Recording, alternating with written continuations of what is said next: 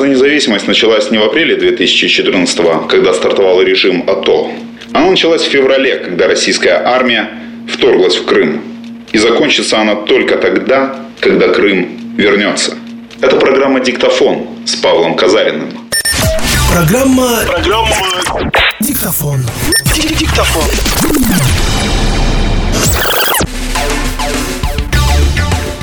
Сергей Костинский, член Национального совета по телевидению и радиовещанию. Родился в 1982 году в Первомайском районе Крыма. Отец хирург, мать медсестра. В 1990 году семья переехала в Симферополь. В 2004 году закончил Таврический экологический институт по специальности политология. Работал в политическом консалтинге, журналистике, проводил социологические исследования, занимался маркетингом. Много лет сотрудничал с программой развития ООН. В 2014 году переехал в Киев, стал советником по вопросам Крыма министра информационной политики. В 2015 году был назначен президентом Национальный совет по вопросам телевидения и радиовещания. Курирует развитие телерадиовещания в зоне АТО и на территории Крыма. Женат.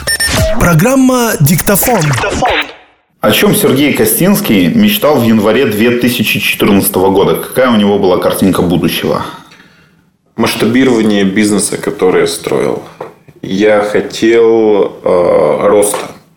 Нам удалось наконец-то сбить команду, в которой работало вот точно базово 5 человек. В проектах э, мне удалось, э, что у нас работало там, до 20 человек. И мне хотелось, чтобы те, кто рядом, они стали частью этой э, семьи. И мы увеличивались, увеличивались, увеличивались. Э, шла хорошая динамика. И, честно говоря, то есть у меня, у меня был такой как раз период такого необычайного подъема. Это был хороший такой драйв. Плюс э, произошло э, такое какое-то вот объединение крымчан, как-то единомышленников. Вот, э, я всегда вспоминаю, для меня Крым в прошлом э, это 90-е, начало 2000-х. Это одна интеллектуальная элита, которая определяла тренды, что, как жить, как воспринимать, о чем думать, о чем мечтать. Это была такая пророссийская все-таки такая интеллектуальная элита Крым. И тут оказалось, что мое поколение, там люди немножко постарше меня, там на несколько лет, там помладше, что мы это уже это украинцы, и Крым стал фактически украинским, и это люди, которые будут или уже задают какие-то тренды украинские. И э, идея это заключалась в том, я не собирался никуда уезжать. И не планировал, я хотел, чтобы... И, и по жизни мы никогда с женой не выезжали. Мы никогда не, не были ни, нигде за рубежом. Чтобы стало понятно. Мы даже в Турции никогда не были и в Египте. Мы думали, что нам хватало там нашего Севастополя, Ялты, Евпатории, там, Феодосии, Бахчисарая. Мы ездили там по ночам даже, чтобы просто послушать море. Мы приезжали в Алушту ночью, слушали море после рабочего дня, днем, неважно, зимой или осенью. Это, то есть, это не обязательно была жаркая погода. И после этого, то есть, и нам этого было достаточно. Мы жили в своем вот этом внутреннем э, космосе, и это было прекрасно. Мы хотели, чтобы и э, вот мы были участниками преображения Крыма. Надо было двигать, двигать дальше. Когда пришло понимание, что все, нужно уезжать? И э, пришло не сразу, пришло на материке. Я в июне, э, в июне выехал, в начале июня выехал из Крыма отдохнуть, потому что вот это, я на самом деле человек, который вот с предпринимательским таким подходом к жизни, то есть э, я сам себя мотивирую я самомотивирую себя, а тут оказалась какая-то такая ерунда, что я вот всю весну, у меня просто опустились руки. Я прихожу на работу, я ничего не могу делать, КПД очень сильно упал, и я понимаю, что это какая-то депрессия, а это неправильно. Я выехал с родителями на материк, съездил во Львов, и уже во Львове понял, что я хочу быть рядом с единомышленниками, я хочу быть рядом со своими я хочу быть рядом с теми, кто считает себя украинцами и считает, что мы будем строить Украину. Я понял, что вот здесь уже сидеть просто в коконе Крым невозможно. Если я хочу Крым, то я должен типа, расширить свое вот это вот до Украина. А почему госслужба? Это произошло случайно, я не планировал, если честно. Смотри, я по жизни всегда очень, очень относился пренебрежительно к чиновникам, к политикам, а, потому что для меня это была такая, такая немножко сероватая масса. А, для меня очень важно понятие эффективности. А, наиболее эффективная сфера приложения сил – это бизнес. У тебя есть ты можешь видеть результат, у тебя есть показатели, у тебя есть э, инструмент для измерения твоей эффективности. Да? Сколько ты денег заработал, сколько клиентов ты привел, какой у тебя оборот, какая у тебя чистая прибыль и так далее. То есть это вопрос даже не в деньгах, вопрос в том, что у тебя есть инструментарий для определения эффективности. На госслужбе это невозможно. И поэтому я об этом не думал. И вот э, здесь, э, в Киеве, у меня были две вещи. Я хотел для начала я просто вообще не понимал, что мне здесь делать. Думал просто устроиться на работу, потому что то, те деньги, которые там я заработал, которые у меня есть, а, их надолго не хватит. А, здесь, в Киеве, я понял, что я старый. То есть у меня было вот в жизни две а, точки, когда я понял, что я старый. Когда я вернулся в спорт в 30 там, э, лет, я понял, что я старый безнадежно. И второе, это когда попал в Киев, я понял, что я старый. Ощущение, что я молодой, пришло, когда я попал в политику. Вот, попал на госслужбу. Я понял, что я даже очень молодой. Сперва Министерство информационной политики, потом Национальный совет по телевидению и радиовещанию. Современные войны во многом ведутся не только и не столько оружием, сколько при помощи медиа. И войны эти называют не случайно информационными. Как работает вообще российская пропаганда? Что касается пропаганды, о май гад, это очень эффективная система. Российская модель работает таким образом, что идет жесткая централизация, это войска, это войска, и э, каждый это просто вот часть вот большой боевой машины. А, вот у меня есть четкая информация о том, что как работает, например, в Крыму. Вот я не знаю, как это в России, я могу судить только по внешним признакам.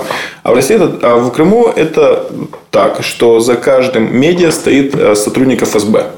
Что сотрудники ФСБ определяют даже рекламные потоки кто, куда, что. Они назначают руководителей холдингов. Они определяют, кому будут переходить частоты, кто будет управлять радиостанциями, телеканалами и так далее. То есть, это, это, это не уровень, когда мы сочувствуем российскому государству, мы ему хотим помогать, мы лояльны. Никакой лояльности не идет речи. Тебя кооптировали служить Родине.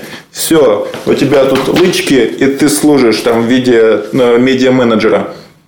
Поэтому э, это пропаганда тотальная. И я подозреваю, что те ребята, которые называют себя либеральными СМИ, это тоже это еще более хитро-желтые ребята, которые тоже в этой системе, но они еще более продвинутые, потому что они делают более тонко, они работают с более сложными социальными группами. А в Крыму можно уберечься вообще от российской пропаганды или она всепроникающая, как рентген? А, смотри, это вот знаешь, это зависит даже не от э, самой пропаганды, а от людей. Вот люди с критическим мышлением, вот они почему-то не становятся более лояльными к России или лояльными к аннексии Крыма. Вот как они понимали, что это незаконно и что это бесперспективно для Крыма, так оно и получается, понимаешь? Вот для того, чтобы э, вот, э, вот вот есть люди, которые знают, что если наступить на грабли, в лоб получишь этой ручкой, рукояткой. А есть люди, которые думают, а может быть в этот раз нет? Мы все-таки должны исходить из того, что большинство населения любой страны, любого региона, оно более пассивно. Да? На Майдан выходят не все, на Майдан выходят только самые активные. Потом они, вот, они создают такой тренд и начинают все, вот, как вот мода происходит. Да? Кто-то один смелый нашелся, и вот он начал одеваться так.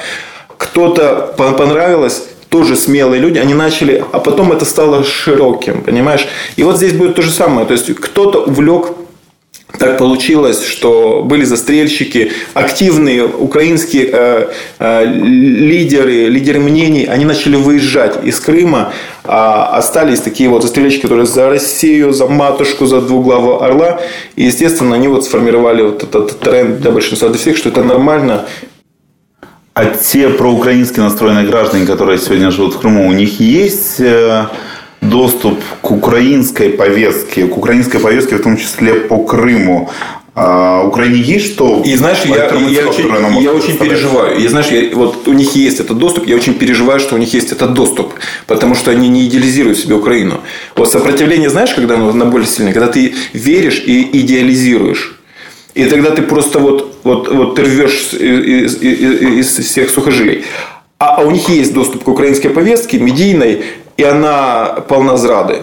Вот мне, что крымчане говорят, наши, они говорят, я устаю от украинского телевидения. Это просто какой-то... Вы, это какой-то кошмар. Вот если вы хотите убедить, что у вас все плохо, вот все делается вот именно как, вот, как надо. Поэтому надо обладать очень высоким уровнем критического мышления, чтобы понять, в стране происходят такие изменения, такой э, переворот вообще всего там, образа жизни политического класса, всего общества, настолько огромные, потрясающие изменения для вот, большой части населения, это кажется, что это вообще какой-то кризис, какой-то апокалипсис происходит.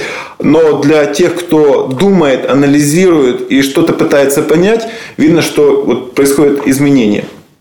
И э, доступ есть это спутниковые, это, это спутниковые, это спутник, э, это спутниковое вещание телеканалов. Все телеканалы есть, сейчас делаем инфографику, чтобы показать там на Астре на таком-то градусе столько-то на э, Амосе, столько-то. У нас проблема даже, что мы в одну инфографику не можем это все собрать, потому что слишком много этих телеканалов. С одной стороны, есть российская отлаженная система государственной пропаганды, с другой стороны, существует украинское вещание, которое по в основной своей массе коммерческое и балансирует между зрадой и перемогой. Кто-то, слушая со стороны, скажет, так э, подождите, где же место украинской пропаганде? Угу. А, смотри, вот, а, вот а, я тебе скажу из единоборств.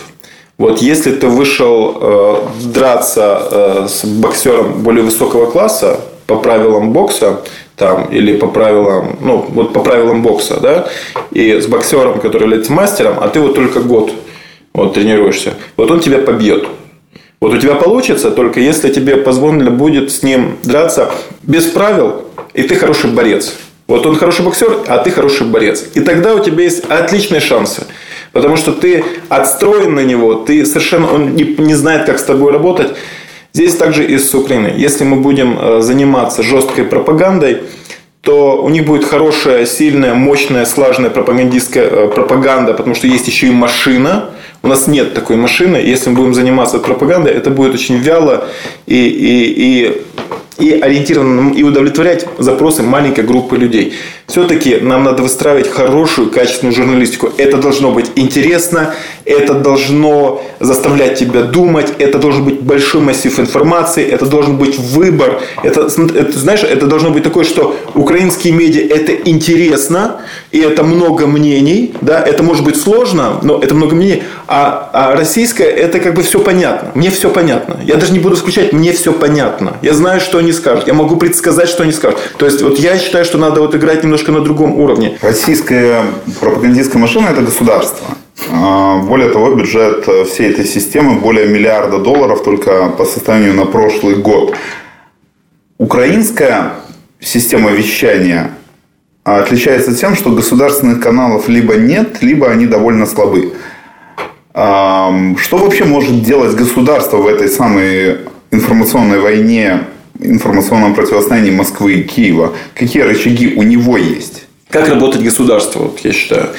Э, государству э, нужно думать не о том, э, как управлять медиа, да, а о том, как управлять страной. Вот, а, вот это большая разница. Вот государство в России оно думает, как управлять медиа и что они должны говорить о России, что типа вот мы это делаем. На самом деле вот, не нужно вот, вот этого театра, вот этого цирка, да, где вот эта сцена важнее того закулисья. Вот закулисье для нас, оно важнее сцены. Вот государственно нужно думать о том, чтобы оно совершало успехи. Сегодня страна ждет успехов, ждет побед. Дайте нам это, дайте нам это, дайте нам там безвизовый режим, дайте, дайте нам рост показателей роста экономики, дайте нам хоть намек, что экономика начинает расти, что мы начинаем подниматься с этого дна. Дайте нам success stories, дайте э, государству нужно просто делать победы. И ему не надо заморачиваться, и наши СМИ это, это будут в любом случае показывать. Программа... Программа... Диктофон. Российская пропаганда пытается убедить нас, что все проукраинские крымчане выехали на материк. Это ложь. Они продолжают жить на полуострове, но их голоса сегодня не слышны. Как не были слышны в 2013 году голоса тех украинцев, которые позже уйдут в добровольческие батальоны и волонтерское движение.